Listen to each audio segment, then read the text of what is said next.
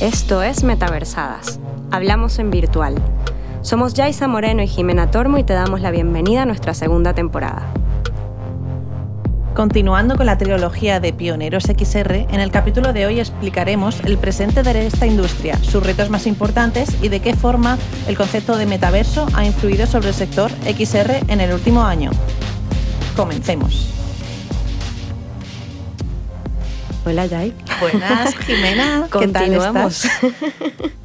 Muy bien, continuamos con la trilogía. Con la trilogía que hablamos sobre los pioneros XR, estos locos eh, que empezaron a surfear olas de, metiéndose en, diferentes eh, diferentes investigaciones sobre proyectos, con el hardware y llegaron hasta un punto en el que, eh, bueno, hablamos un poquito el, el, capítulo anterior sobre, sobre cómo llegaron hasta aquí, sobre cómo las diferentes tecnologías confluyeron para hacer hacerse magia.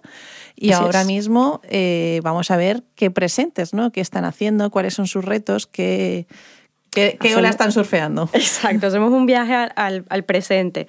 Aquí es también interesante decir que tenemos un nuevo eh, panorama de confluencia tecnológica, ¿no? Eh, en su momento lo fue el tema del video 360, del, de la hardware virtual, etcétera, exacto. Y ahora, bueno, empezamos a, a ver cómo el concepto metaverso eh, se empieza a rondar ¿no? Sí. Porque una serie de tecnologías, realidad aumentada, bueno, realidad extendida en general y inteligencia artificial, la IoT, la blockchain. 800 tecnologías más que están llegando a un nivel de desarrollo donde bueno, la industria inmersiva evidentemente está recibiendo mucho de ese, de ese impulso. ¿no? Entonces, ante este panorama hay una serie de retos y eso fue lo primero que les preguntamos eh, cuando les, les preguntábamos sobre el presente a nuestros pioneros. Y mm, vamos a empezar hablando de cuáles son los retos de la industria y de las tecnologías en sí mismas dentro del contexto de la innovación. Eh, Pera es el primer audio, bueno, el primer, pionero que nos cuenta al respecto. Uno de los principales retos que, tiene la industria es, es algo que, seguimos cayendo cada vez, es esa parte que esa necesidad de crear unas expectativas Ah, muy elevadas de lo que se viene antes de que, digamos, sea factible, digamos, el, poder realizar, ¿no? desarrollar ah, la, tecnología que a ese nivel de expectativas. Es que es complicado, o sea, el, esto lo hablamos también en el capítulo anterior, ¿no? De cómo la expectativa de la Magic Leap, que de hecho hablaba el propio Pera de, esto, la expectativa eh, y versus realidad, ¿no? Este sigue siendo el mayor reto, siguen cometiéndose esos errores de esto va a ser la hostia, es súper guapísimo, pero siguen saliendo eh, complicaciones de hardware, siguen siendo poco el filopio que tenemos, eh, las gafas siguen siendo pesadas. Bueno, ahí sí hay mejoras, ¿no? Y cada vez la, van dando más. Sí, pequeños pasos, ¿no? Pero, Pero uno de los, de los eh, de la importancia y de los retos principales eh, lo comenta Ignacio, en el sentido de buscar esa calidad de la expectativa que realmente nos hemos generado, ¿no? Es en plan de si esto es tan guapísimo, vamos a dejar de ver píxeles gigantescos o vamos a ir hacia esa calidad. Vamos a ver cómo lo, comenta Ignacio. Yo el reto que veo es el que, que sigo viendo desde hace 25 años que empecé con este tema. Y es que en España no hay una cultura de, de la calidad de las cosas. Entonces, nosotros podemos hacer cosas muy chulas, esforzarnos mucho en hacerlo mejor, los productos mejores, pero el problema es que va a llegar un vendedor de humo, va a vender eh, lo mismo que hacemos nosotros, mucho peor, pero mucho mejor vendido, y entonces eh, le van a comprar el humo. Y, eso pasa continuamente en España, ¿vale? Eso, por eso yo, la verdad es que el 85% de mis proyectos son fuera, porque aquí no encuentro no encuentro clientes, básicamente. No tengo clientes para, o no, muy pocos que, que, les interese pagar por calidad o que les interese en la calidad directamente. O sea, eh, eh, en el tema del vídeo 360, que es lo que yo conozco más, aquí lo que sé, hay mucha gente que vende humo, que significa que eh, yo hago cosas que dan vueltas. Sí, es curioso porque en, este concepto, eh, él habla de, lo que son las cámaras, ¿no?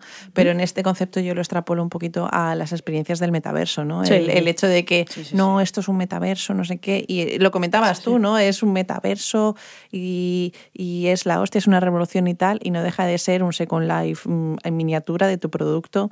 Sí, es un tema. Es que te quedas un poquito, además con una cierta calidad que deja mucho que desear. Y dices, bueno, vale. Sí, de hecho, ahora que entremos en temas directamente, porque evidentemente nos tuvimos que, lanzar a esa, a esa piscina también, a la del metaverso, vamos a escuchar la, la, perspectiva que tienen ellos sobre el tema, pero definitivamente lo que tú dices, o sea, pasado en el metaverso, pasó en, sus inicios con el video 360, sigue pasando, lo dice Ignacio. Entonces, para mí hay una serie de factores que son, que son los que generan esta situación y son los que ellos destacan, ¿no? Por un lado, un cliente que quiere, se deja deslumbrar, pero curiosamente al mismo tiempo, cuando tiene que invertir en la tecnología que le va a permitir la mejor calidad, no lo hace. Queremos lo bueno, bonito y barato. Sí, y entonces, claro, la mentalidad de lo bueno, bonito y barato, pues tiene sus, sus consecuencias y, son estas, ¿no? Productos que no llegan realmente al top de la calidad, o si de repente tiene una buena calidad visual, pues bueno, la parte de la utilidad no existe. Exacto. ¿No? Em, y hay otro tema, eh, ahora conectando con, con, lo, que, lo que es la, la, tecnología en sí, la manera en la que está evolucionando, em, que destaca Oscar, y es el tema de los estándares.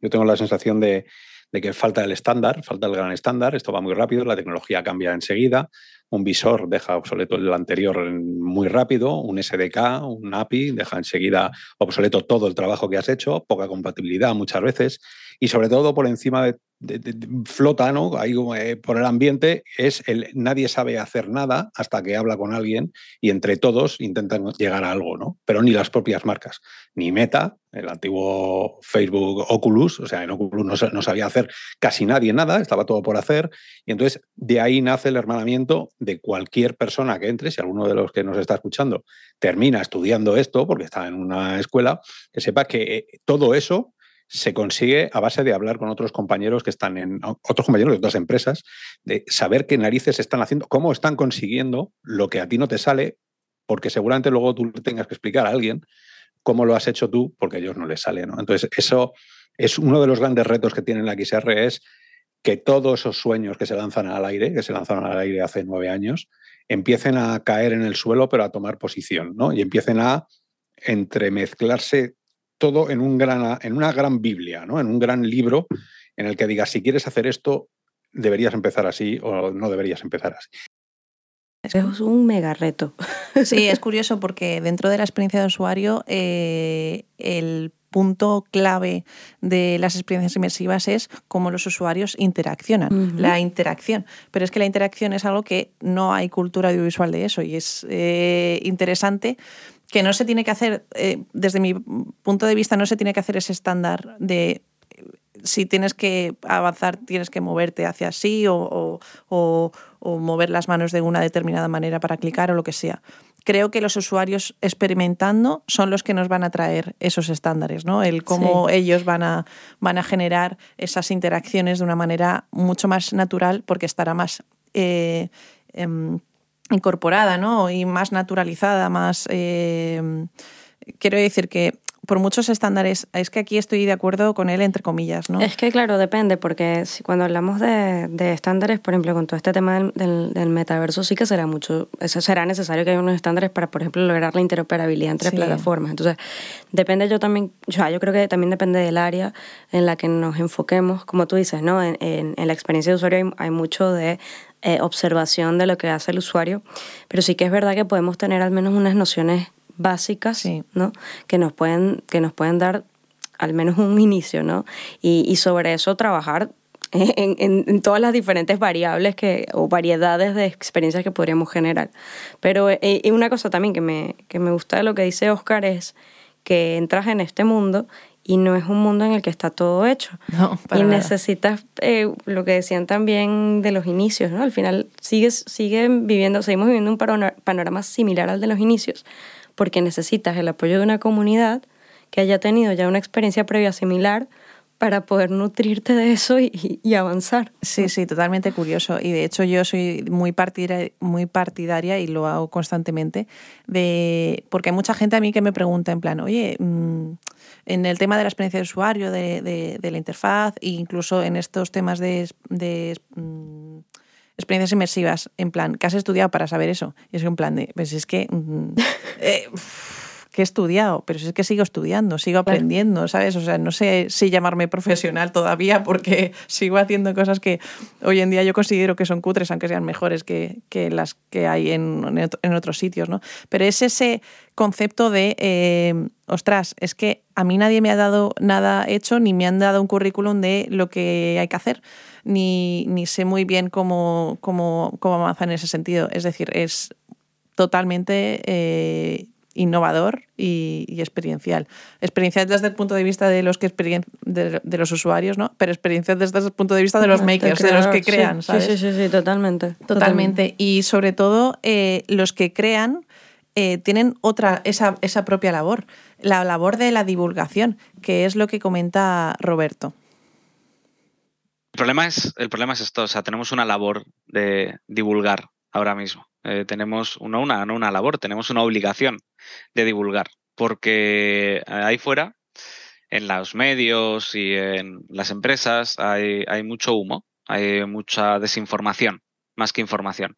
Hay muchísima desinformación, hay mucha imprecisión sobre los términos, eh, hay una burbuja eh, alrededor de la blockchain, de las criptomonedas que está eh, debilitando un poco todo lo que habíamos estado construyendo eh, porque se está transgiversando el mensaje y poquito a poco pues a raíz de que todos participamos en eventos, eh, somos activos en redes sociales y podemos hacer un poquito de hincapié, poco a poco vamos haciendo entender qué es todo esto, ¿no? De, de esta revolución, ¿no? Y claro, es que eh, precisamente el propio concepto de metaverso, cada uno le pone el significado que quiere, ¿no? y dice una, una, cuando le entrevistamos, dijo una, una, frase que quiero decirla de manera literal, ¿no? Y es que hay que utilizar las palabras con el significado correcto, ¿no? Es decir, eh, nuestra labor es, eh, de divulgar es definir esos conceptos con el significado que tienen que tener y usarlas así, ¿no? Y la propia palabra metaverso ya es un bueno, caos. Y, me canso de de decirlo, ¿no? Y, esto es en, reunión tras reunión con clientes, en presentaciones, en eventos. Eh, y esto lo, voy a seguir repitiendo desde el capítulo 1 de la primera temporada hasta que hasta el fin de los tiempos.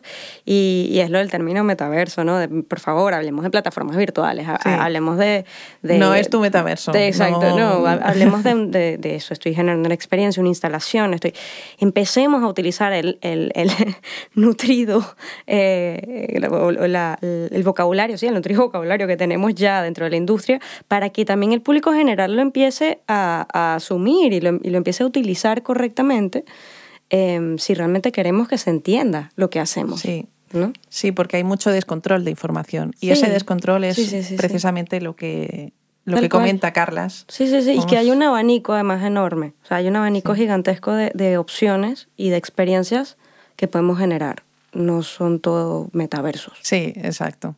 Vamos a ver cómo lo comenta Carlas. Yo lo que estoy viendo, voy a ser breve, con, mis clientes es el descontrol actual de información. Eh, es una cantidad de inputs que yo mismo eh, me saturo.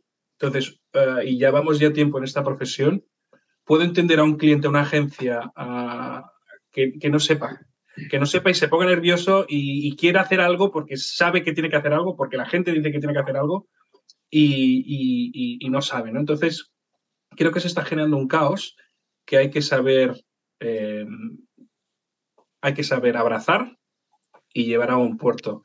Eh, y, sí que es verdad que, hay que aprovechar este tirón, porque de, de, todos, todos los que estamos aquí seguramente estamos, estamos pudiendo sacar nuevos proyectos, nuevas oportunidades, pero tenemos que ayudar a ir paso a paso y, para mí este sería el, el, problema, entre comillas, ¿no? la saturación de información y la velocidad a la que está surgiendo esta, esta nueva ola.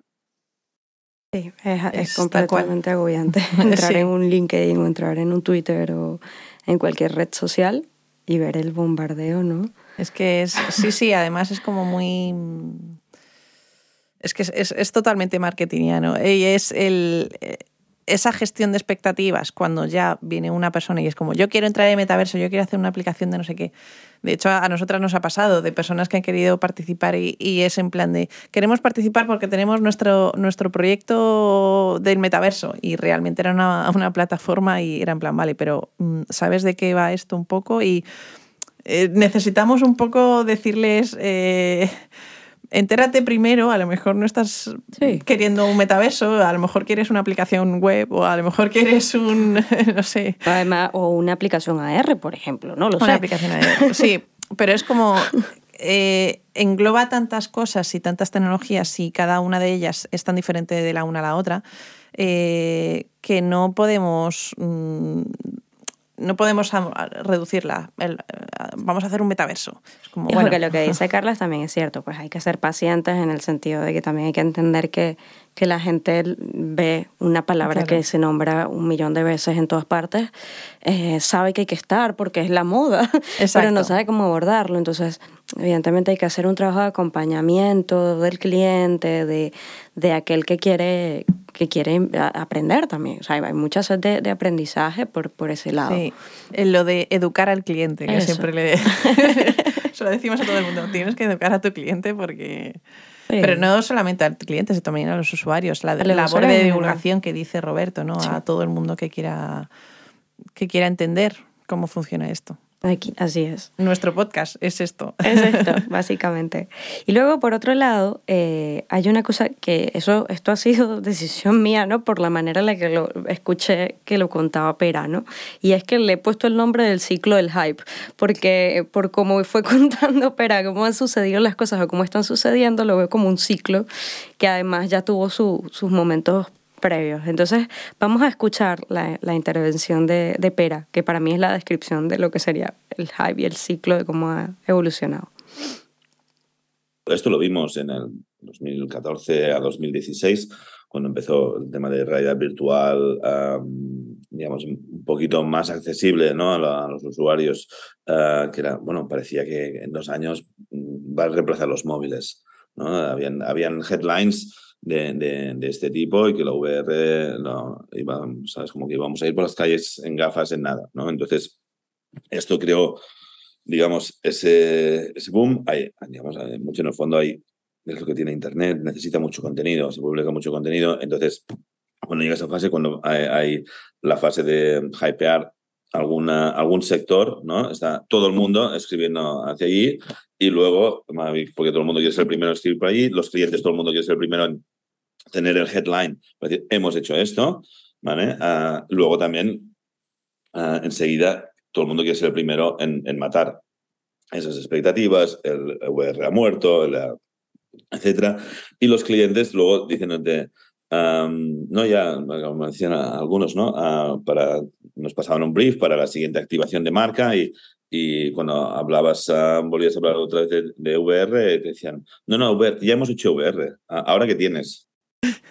¿Qué es lo más nuevo? ¿Qué es Pero esto ya, esto ya, ya, ya, me he aburrido de esto. Ahora dime, dime qué es lo siguiente. Claro. Y porque hablamos de clientes, pero ¿qué pasa con los usuarios? ¿Qué hacen los usuarios con estas, con estas eh, experiencias? ¿no? Es decir, las experimentan un rato y luego ya se olvidan y dicen, no, no, ya he probado las gafas de realidad virtual. De hecho, muchos si llevan con esa, con esa sensación. Yo cuando he preguntado a algunas personas que les dijo, les, les he preguntado en plan, ah, ¿habéis eh, utilizado algunas veces gafas de realidad virtual? Y es como que se quedan con el recuerdo de, de una experiencia que tuvieron súper antigua y es como, sí, sí, sí, eso ya, pero eso es algo... Claro, es como, ya está, ¿no? Si, Sigue siendo esa mierda que fue en su momento. y no, eh, realmente eh, es curioso porque este punto del metaverso está dando pie a que las nuevas generaciones usen la tecnología para cosas que no las hubiésemos pensado en el principio. ¿no? Y esto es uno eh, de los retos importantes que tiene sobre todo la experiencia de usuario y que comenta eh, eh, el siguiente audio de Edgar. Porque hace como una mm, interpretación de cómo los usuarios por qué vienen, por qué, utilizan el metaverso y por qué se quedarían. Eh, vamos a escucharle y comentamos. Gente que tiene visiones bastante curiosas, porque por ejemplo una, parte que sí que me, está gustando de todo este ruido es también eh, la voz del usuario, ¿no? Cuando de repente ves a un youtuber que te intenta explicar el metaverso desde el punto de vista de un chaval de 14 años, ¿no? Entonces te dice, a mí no me contéis movidas de estas de vuestras películas de ciencia ficción, porque yo para mí el metaverso es que cuando termino de jugar a Fortnite me voy con los colegas a una plaza y hacemos el chorra, por ejemplo, ¿no? Entonces cada uno va a poner su, su pata. Estamos en ese momento selva, ¿vale? O sea, una selva en el que al final se van cogiendo pequeñas verdades de todos. La nuestra será pues hacerlo todo ordenado, con buenos headsets para que no te marees, con, yo qué sé, con gafas de estas de realidad mixta que irán llegando poco a poco. O sea, somos un poco como esa rama un poco más profesionalizada, ¿no? Eh, que tenemos una experiencia muy grande, pero también tenemos que escuchar de verdad a esa otra gente que son el usuario de la calle, que cuando le preguntas, nosotros, por ejemplo, en, en algunos resets que estamos haciendo y preguntamos de repente, no sé, a 40 tipologías de, de posibles clientes de metaverso, yo alucino, porque el, el 50% me dicen que lo quieren para ligar. O sea, alucina. Y de repente tú dices, ¿es eso el metaverso? No, no sé, pero te lo están diciendo. ¿Por qué? Porque dicen, estoy cansado de, de yo qué sé, pues de, de, todas las plataformas que hay actuales y a mí si conozco a alguien de repente charlando con él, pues bien, ok. ¿No? Entonces empieza a haber ahí un mundo que, que tenemos que escucharle mucho, quitarnos un poco también nosotros ese ego del pionero que, que es bueno porque nos ha hecho llegar hasta aquí, pero también nos lastra tener una especie de, antigüedad como el, tío, el típico abuelo, ¿no? De yo ya está en esa batalla. tanto. Yo creo que tenemos que resetearnos, escuchar a todos y saldrá un mix que no tenemos ni idea ninguno de los que estamos aquí, yo creo, que en los próximos años será el metaverso. Sabes que me, parece interesante porque también conecta con comentarios que hicieron Oscar y Lito, que decían, si quieres entender lo que está pasando, te tienes que meter allí. Decía Lito, si quieres saber cómo, qué es lo que están haciendo las generaciones alfa y Z, métete en Fortnite, métete en Roblox, averigua. Si ellos juegan, juega tú también. Si ellos saltan, salta tú también. Si ellos ven un concierto, míralo también. Para que puedas entender cómo está operando su psicología dentro de esos entornos y puedas dar respuestas a, sus necesidades. Y una cosa que decía Oscar, también muy de la mano de lo que dice Edgar, es que él siente que al final eh, va a haber muchas generaciones, esto lo, vamos a ver más adelante, las generaciones jóvenes eh, van también a, suplir la necesidad de información que hay, hablando en el lenguaje del público, ¿no? del público más joven, del público de otras generaciones, eh, y, y planteando escenarios que son mucho más cercanos a esas audiencias. Exacto. Es que es curioso porque realmente eh, por muchas experiencias que hagas o por muchas eh, por mucho análisis futurista que te crees, es que es, los, usuarios dicen voy por el camino más recto haciendo, haciendo, o sea, no dejan de ser herramientas. o sea, estas experiencias son herramientas y podemos generarles historias creativas y narrativas y experienciales, pero ellos lo utilizarán a su manera. Totalmente. Ahora vamos a conectar con, otro tipo de, no, no es audiencia exactamente, eh, pero, pero sí con eh, un choque de, modelos, ¿no? Y porque actualmente estamos viviendo en este, en este panorama de convergencia tecnológica y además de, de innovación, donde están empezando a surgir modelos que chocan con el tradicional, con la manera tradicional de hacer negocios. Eh, y Lito hace un, un análisis al respecto. Vamos a escucharlo. Nuestra actividad es una actividad de innovación. Y de innovación quiere decirse que esto no es igual a o parecido a. No es igual a una agencia de publicidad, ni a una agencia creativa de, tal, ni es una empresa de videojuegos, ni es... No, no, no, no. Crear soluciones inmersivas es algo eh, eh, que es intentar por todos los medios hacer cosas que nunca se han hecho. Yo los grandes problemas los he tenido siempre con, mis, con, mi, con el equipo financiero. Cuando me decían, ¿me puedes decir más o menos qué vamos a vender el año que viene? Esa es la pregunta, digo, el año que viene, de lo que no sé qué, de lo que la gente no sabe que me va a comprar, yo te tengo que decir cuánto me van a comprar. O sea, de lo que nunca se ha hecho, yo te tengo que decir cuánto voy a vender. Esa es tu reflexión. Entonces, si algo se ha demostrado en, los prácticamente cuatro últimos años, incluidos la incluida la pandemia, eh, es que los modelos establecidos de gobernanza y de registro y de control de las compañías de una empresa o de un negocio han cambiado. Las cosas ya no son solamente en base a que yo te hago un business plan y el business plan se tiene que cumplir. No, hoy en día hay gente que compra cosas que jamás te hubieras pensado que lo hubieran comprado por un valor que jamás hubieras pensado que te lo hubieran comprado. Y eso no cubre ningún registro de ningún plan en Excel, no Excel o de grandes gurús de lo que no. Hablamos de los NFTs, o sea. Sí, sí, básicamente. Bored Ape, que ¿cuánto, cuesta un Bored Ape? No sé ya cuánto está, pero eh, cifras de 100 mil euros, eh, dólares, por ejemplo, en su momento, euros, da igual. Eh, pero la cosa es que, que es eso, son, estamos en, en tiempos impredecibles en, muchos sentidos. Entonces es muy difícil en una industria como esta saber qué es lo, cuál es el siguiente paso. Entonces tienes que ir otra vez un poco surfeando lo que venga. Sí, sí, totalmente. Y bueno, es complicado, sobre todo cuando te toca, eh, bueno, cuando formas parte de, de, compañías donde hay otros departamentos, donde hay otras, eh, otras unidades que tienen que velar, evidentemente, porque la compañía crezca económicamente. Entonces, es, es interesante y, y, bastante complejo. Es un reto que yo creo que tienen todas las empresas ahora que están apostando por este sector, ¿no? Eh, después, en, en, lo que tiene que ver, eh, hay otro punto que, que, presenta un reto importante, que es la XR versus los medios de comunicación. y esto creo que ha sido un poco muy, o sea, está, está, vinculado también a lo que comentaban ellos de la responsabilidad de divulgar correctamente. Eh, y Ramón, que, que, es de Real o Virtual, lo vive en carne propia y, y nos cuenta lo siguiente. Bueno, desde el punto de vista quizá más así de los medios, y me refiero de los medios que no son especialistas, eh, que no llevan siguiendo la tecnología y tal, es verdad que, que nota, a veces, a veces no, no nosotros, sino en el foro incluso a veces, ¿no? La gente dice, mira lo que han dicho en tal sitio, ¿no? Que no tienen ni idea, dicen ellos, ¿eh? Porque es verdad que falta que la gente pues aprenda un poco las bases. Yo creo que coincido con Oscar en el tema del conocimiento y en el tema de, que tratemos de, entender de lo que estamos hablando, que al final también si eres periodista en lo que sea, pues infórmate un poco, ¿no? O sea, y lo digo en general, que yo tampoco me hice Oscar, tampoco que yo hago nación, estar, quiero decir, estando dentro, todos los días aprendemos cosas. Pues, pues anda que no hemos aprendido desde el principio, ¿no? Que yo ahora cuando escucho ella voz o cosas de estas, ¿no? En su día yo no tenía ni idea, ¿no? Entonces creo que al final, poco a poco, como dice Oscar, las cosas se van estandarizando y cada vez será más fácil, ¿no? Que, entre todos hablemos un lenguaje más, más común, ¿no? Luego, conectado un poco a lo que dice Ramón, Pera plantea eh, algo que, que, bueno, que está conectado a lo tradicional, al medio tradicional, que es la pantalla plana.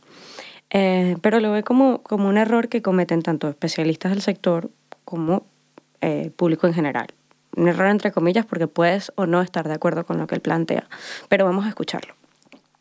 Quizá uno de los errores que hemos cometido en el pasado es separar la pantalla tradicional del concepto de XR.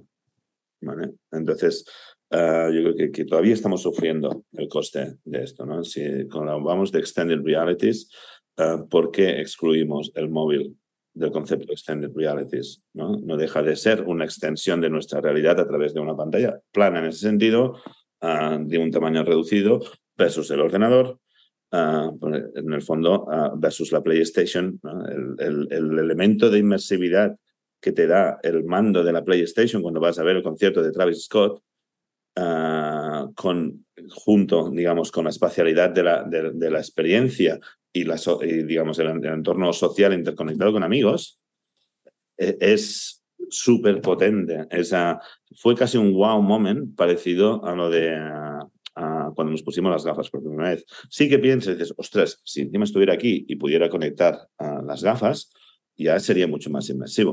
Pero, um, digamos, no, el, el tema el poder conectar las gafas no deja de ser de decir, ostras, a mí me pilla concierto, que estoy fuera, me conecto con el móvil.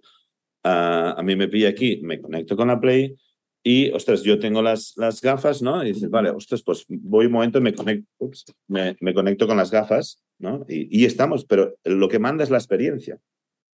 Totalmente. De hecho, la palabra inmersión no es que estés dentro de un espacio totalmente ajeno al tuyo real, sino la palabra inmersión viene un poco a expresar esa sensación ah, emocional de estar conectado con la, narrativa o la historia o el ambiente que te hace provocarte esos, esos sentimientos, esas emociones, ¿no? Eso es inmersivo. Claro, eso es inmersivo. Eh, no solamente el hecho de tengas unas gafas de realidad virtual, cualquier tipo de pantalla o de experiencia puede ser inmersiva en el momento en el que sientas esa conexión con lo que te están contando, ¿no? que se pase el tiempo muy deprisa y no te enteres, dices, ostras. Totalmente, y que al final, eh, por ejemplo, el AR a través de móviles está, está siendo una manera de hacer que el público que no está dentro del, del sector también tenga sus primeros contactos. Pokémon Go fue un éxito, fue AR. ¿No? Y, fue una primera experiencia que además nos ha permitido hacer un escaneo del mundo para ahora colocar contenidos geolocalizados gracias a una nueva tecnología, por lo cual es, eso también es importante considerar. Y, y luego eh, vamos ahora a conectar con, con otro tema que es eh, los problemas fisiológicos del ser humano. ¿no? Eh, siempre es un argumento para mucha gente, no, es que a mí las gafas me marean y por lo tanto no puedo disfrutar de ese tipo de contenidos. Y Lito tiene algo que decir al respecto. Y cuando y cuando ha habido gente, incluso gente que, que, no comprende o que no se maneja o incluso que tienden a, tener siempre también los problemas estos físicos de mareos y demás, que va a seguir pasando, porque la gente también cuando se sube en un coche se sigue mareando, pero se tiene que transportar, ¿no? Pues, se toma una biodramina. Entonces, no digo que te tengas que tomar una biodramina para probar esto, pero que el ser humano va a seguir teniendo esto. Entonces, estos problemas van a existir. Y hay gente que no puede jugar a videojuegos porque tiene eh, problemas de, epilepsia. Entonces, e, e, es que son cosas que no vamos a resolver. Y, y, irte siempre, enfocarte cuando la gente dirige el, foco solamente a las cuestiones negativas es porque le conviene hacerlo para despistarte de lo que realmente siente. Esto estoy de acuerdo con él, pero entre comillas, ¿no? Hay un punto aquí que sí, eh, sí estoy de acuerdo en que en cuando realizas un proyecto eh, intentas enfocarte hacia el sector que más o menos mm, va a conectar contigo, ¿no? Tu target objetivo. Pero sí que es verdad que hay un punto aquí en el que comenta, ¿no? Es en plan, los mareos los vas a seguir teniendo, las dificultades físicas, pero cada vez más, y de hecho con estas nuevas tecnologías, van a permitir accesibilidad. Y esto es una palabra que se tiene que meter también en, en, los mundos inmersivos, en el metaverso, etcétera, ¿no?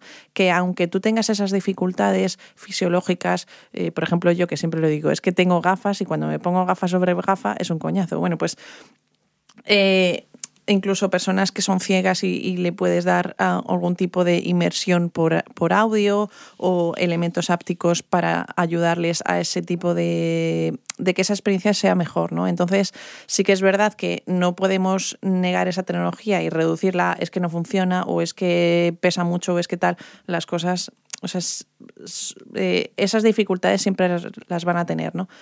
Pero haciendo unos ejercicios eh, no tan difíciles de entender las problemáticas de los usuarios, podemos ofrecer esa accesibilidad y hay que poner el punto sobre la I en eso, ¿no? Para que cada vez sean menos los problemas eh, físicos. No, y, otro punto importante aquí es lo que también comentábamos en el capítulo anterior, el, multidispositivo. Las experiencias multidispositivos te permiten que cada quien acceda a una misma experiencia como, como quiera como mejor le parezca y como mejor le, le, venga. Que es lo que comenta Pera, ¿no? Es decir, si te puedes conectar a través de la Play y, y, estás allí y te puedes conectar con las gafas o la, la la, lo bueno aquí es la experiencia y es esa, esa inmersión de la experiencia ¿no? y es esa facilidad que nos, que nos eh, da la tecnología. ¿no?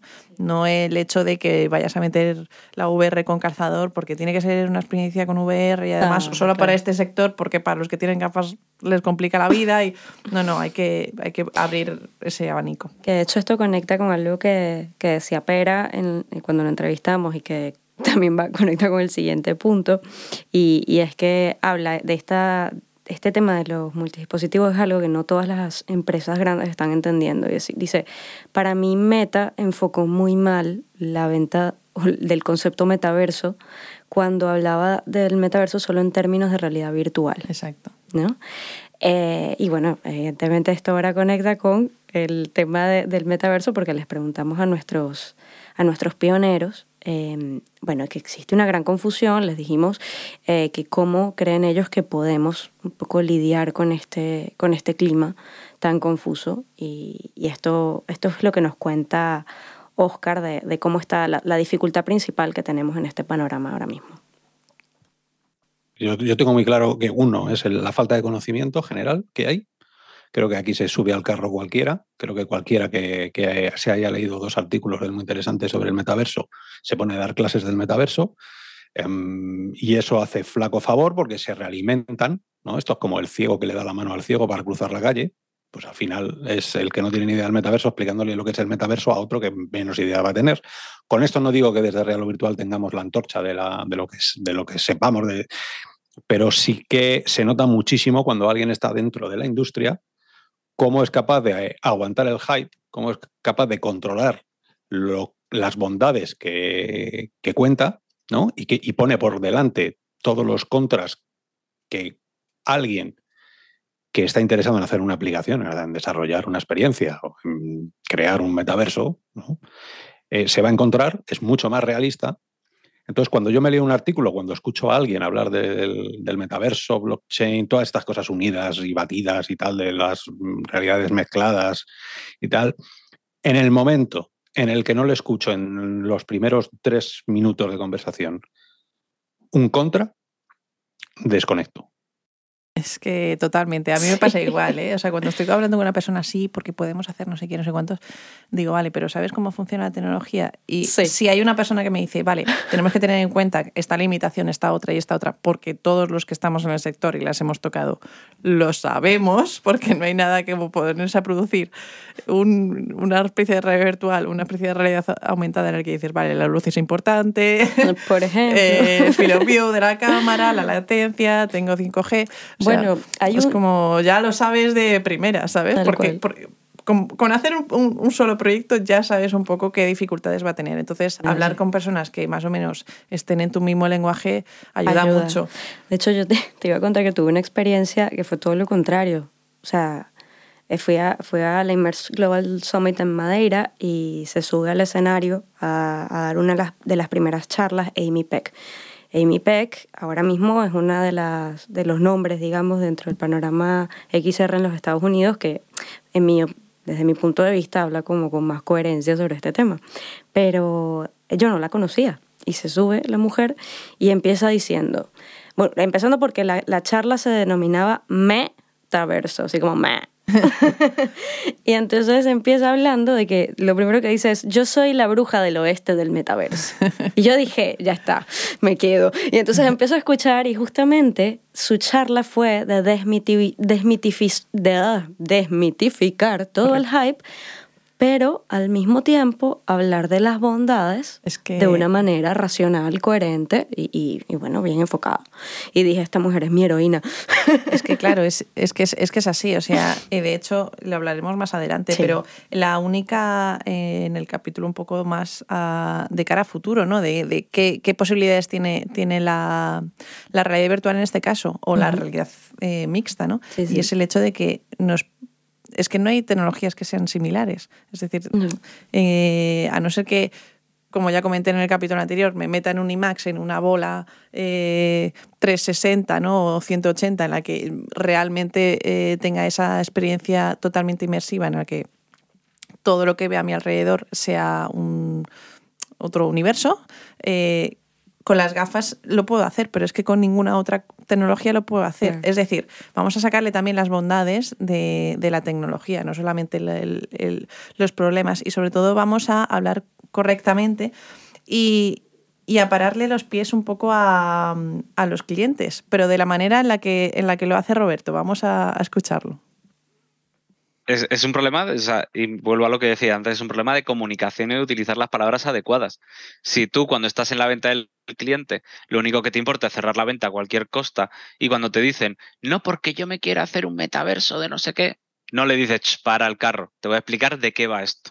¿Sabes? O sea, eh, tú no te puedes hacer un metaverso. Te puedes hacer una plataforma, te puedes hacer una aplicación, o te puedes hacer un contenido, y, y si quieres hablar de qué va a ser Internet dentro de 10 años te lo puedo explicar y te lo puedo contar y te puedo decir de qué va el edge computing, de qué va la inteligencia artificial, de qué va el Internet de las cosas, de qué va la realidad virtual, realidad aumentada, realidad mixta. Te puedo explicar de qué van todas las tecnologías que habilitan esa visión de los vídeos que nos pone ahora Meta, de que en el futuro la gente estudiará en el metaverso, de que en el futuro la gente trabajará y los cirujanos harán, que es la campaña de publicidad que hay ahora de Meta. Para que todo eso se cumpla, las empresas tienen que saber qué tecnologías habilitan que todo eso suceda. Y todo esto no es solamente realidad virtual, es una patita, ¿sabes? Y, y todavía la gente no ha probado unas HoloLens 2 o unas Magic Leap o unas gafas que te permitan ver Internet. O sea, no tienen ni idea de la que se avecina, porque tampoco se lo contamos, porque lo principal es cerrar un proyecto ahora, porque ¿cómo le voy a decir que no?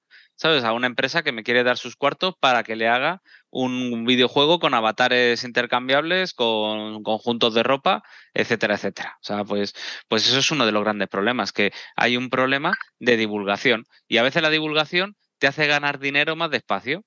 Y dependiendo qué personas o qué interés tengan, pues no puedes eh, eh, arriesgarte a perder una venta.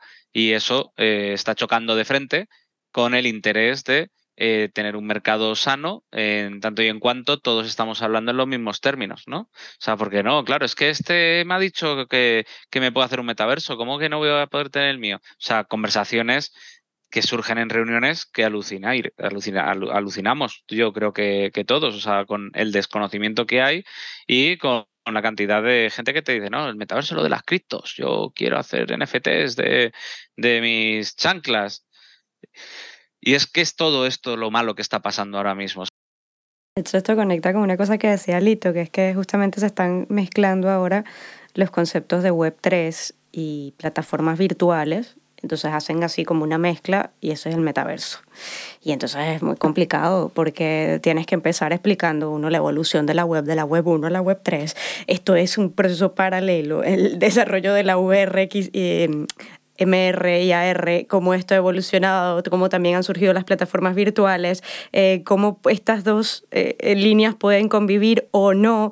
En fin, eh, hay mucho que contar y es complicado.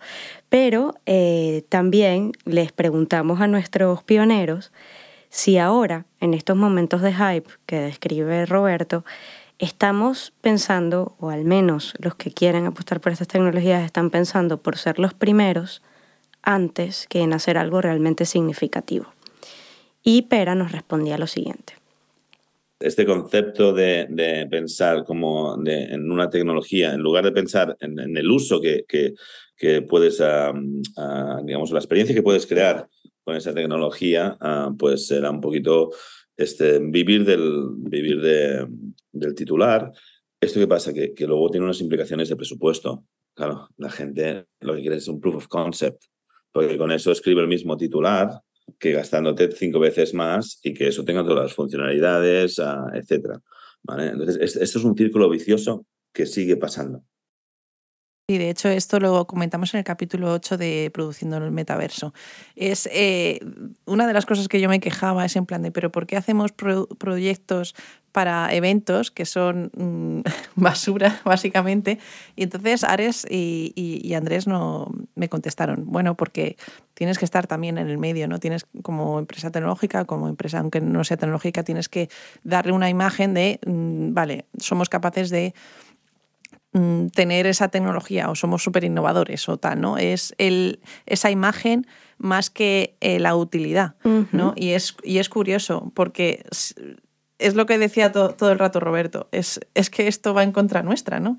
Y de hecho también lo comentamos en el capítulo 1, metaverso, basta ya del efecto wow, ¿no? Es en plan de, es que va en contra nuestra el hecho de vender productos eh, que son eh, son claramente especuladores o son claramente marketingianos para, para ofrecer una imagen del metaverso con un, dando como unas expectativas muy superiores de las, de las reales que hace que, claro, es que tú vas, vas, vas por la calle y le preguntas a una persona qué es el metaverso, y te pueden contestar desde bueno, es eso de las criptomonedas, a gente que se dedica al 3D que te dice, ah, eso eso de los NFTs con los que puedo eh, solucionar mi vida, que en realidad es una basura, o hasta personas que te dicen, eh, es como un Second Life eh, en el que tengo avatares, entonces es como, exactamente qué es el metaverso, ¿no? Sí, aquí es muy duro porque, o sea, a ver, nosotros tampoco podemos ser, eh, valga la redundancia, tan duros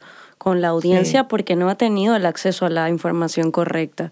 Lo que pasa es que eh, medios de comunicación, colegas de la misma industria que, que prefieren lo que dice Roberto, vender rápido porque también lo necesitan. Que, es, y que, es, también es, aceptable. Que ¿eh? también es aceptable, ¿no? Porque si no, no estaríamos aquí. Si alguien no se pone a hacer proyectos. Tal cual. Pero todo esto genera este panorama y lo que dice Pera, ¿no? Se queda en un proof of concept cuando quizás la perspectiva podría ser incluso más interesante, ¿vale? Hacemos un proof of concept, pero además planteamos un roadmap donde esto puede llegar a crecer y a tener una utilidad. Entonces, ya yo cuando te hago la venta te digo, mira, este va a ser eh, fase 1, fase 2, fase 3, y nos iremos además ajustando a lo que venga. Entonces, fase 4, 5 y 6, no te las puedo vender ahora mismo, no te puedo hablar ahora mismo de qué van a hacer, porque el año que viene van a salir nuevas cosas.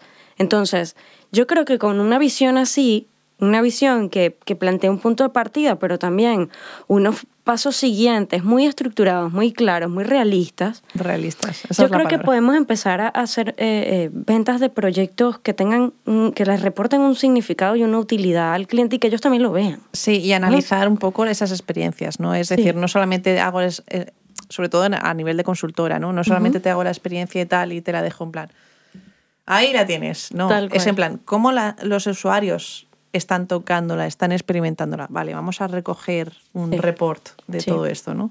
y a, partir de ahí vamos a ir mejorando, ¿no? Ese ejercicio algunas veces es como, ya está hecha, venga, ah, al siguiente. Cerramos, tal cual. Y, bueno, hay, otro tema que también nos destacan ellos, que es la comprensión de la audiencia, ¿no? Que esto es un, eh, sobre todo, a veces el cliente, pero a veces nosotros mismos pecamos de no comprender correctamente a la audiencia a la que va dirigida el producto.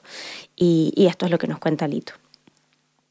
Creo que una de las grandes definiciones del metaverso es eh, cuando tú introduces dentro de, la, de tu visión del concepto el concepto de comunidades. Eh, no hay nada más eh, importante que comprender la comunidad a la que tú te vas a dirigir, en la que te vas a, introducir, ¿no? a sumergir. Esto por un lado. Y luego, Oscar completa un poco esta, esta idea de, de la importancia de la comunidad. Hay una frase que a mí me gusta mucho, eh, que se dice el ingeniero lo crea para que luego el usuario haga con ello lo que le dé la gana. Entonces, tú como Horizon se puede crear para lo que quieras, pero ya, ya buscará el usuario la manera de que eso le funcione a él para lo que quiere. Hay, un, hay un libro muy chulo eh, que se, hizo al principio de, bueno, no al principio, con los años ya de, Second Life, un, proyecto de antropología donde se intenta buscar las razones por las que la gente usa Second Life. Y al final, en el libro, hay cientos de miles de propuestas distintas para que la gente lo usa. O sea, pero cosas muy, muy, muy separadas entre sí. No solo va a servir para comunidades, también va a servir para el fetichismo de cada uno, va a buscar para la creación de, nuevo arte, para, para gente que le apetezca deambular por ahí, se van a hacer negocios dentro, o sea, no hay una razón en sí y yo creo que las empresas se equivocarán bastante si dedican su esfuerzo en decirnos cómo utilizar sus herramientas. Tiene que ser un mundo abierto, que nos dejen hacer lo que queramos, que nos dejen customizarnos absolutamente todo y dejarnos. Luego podrán ellos hacer eventos para intentar aglutinar a gente, podrán hacer un concierto, veniros todos para acá, pero luego déjame en paz. Luego no quiero estar en tus, en tus partidas cruzadas de tirarnos láser y meternos todos y saltar en un... Que no, que no. Ya decidiré yo para qué lo quiero usar. Es que es curioso porque esto viene un poco a colación del capítulo 3 en el que hablábamos de usuarios creadores. La primera temporada. Sí, es el, hecho de, que tenemos esto como herramienta, pero los que van a generar productos, los que van a generar experiencias, no son los que crean eh, no son estas empresas los clientes, no, son, no somos nosotras o, o, los, o los pioneros como makers, son los usuarios los makers, ¿sabes? Sí, sí, no, y la de, caso de, de casos que hay de herramientas que empezaron siendo para una utilidad y se convirtieron en algo completamente diferente porque los usuarios generaron, desarrollaron un lenguaje y un tipo de contenido que hizo que las plataformas viraran hacia un lado o, el, el, o la app virara hacia un lado que no se esperaba el creador. Entonces, bueno, esto va a seguir, va a seguir siendo así. Es que eso es lo interesante. Esto es el, jardín del Edén en el que se va a confluir cosas que no sabemos. Así es. Y ahora ya, bueno, la, la, última parte un poco eh, para nosotros es cómo se encuentra la industria española actualmente, ¿no? Ya fue la, la pregunta directa de, de qué, qué, qué, retos tenemos, ¿no? Y, y cómo, cómo nos autopercibimos, ¿no? Como industria. Esto fue lo que nos contó Ramón. Como reto yo principalmente creo que también es algo de las marcas, que España no es, digamos, un, como le suelen decir, un tier 1. Entonces muchas veces vamos por detrás. De hecho, fue Quest 2 el primer visor que digamos que vimos a lo grande en las tiendas, en los centros comerciales, ¿no? O sea, bueno, centros comerciales como MediaMark y FNAC. Y bueno, Amazon siempre ha estado por ahí. Pero eso, que, no, no, habíamos visto estas cosas hasta ahora y claro, la gente necesita probar las cosas, ¿no? Para, para poder saber si le gusta o no, porque también es muy personal también la o muy subjetiva, digamos, ¿no? Decía Oscar, es verdad que nosotros tratamos de hacer las cosas objetivas, para que no alguien diga, pues yo lo veo fenomenal, ¿no?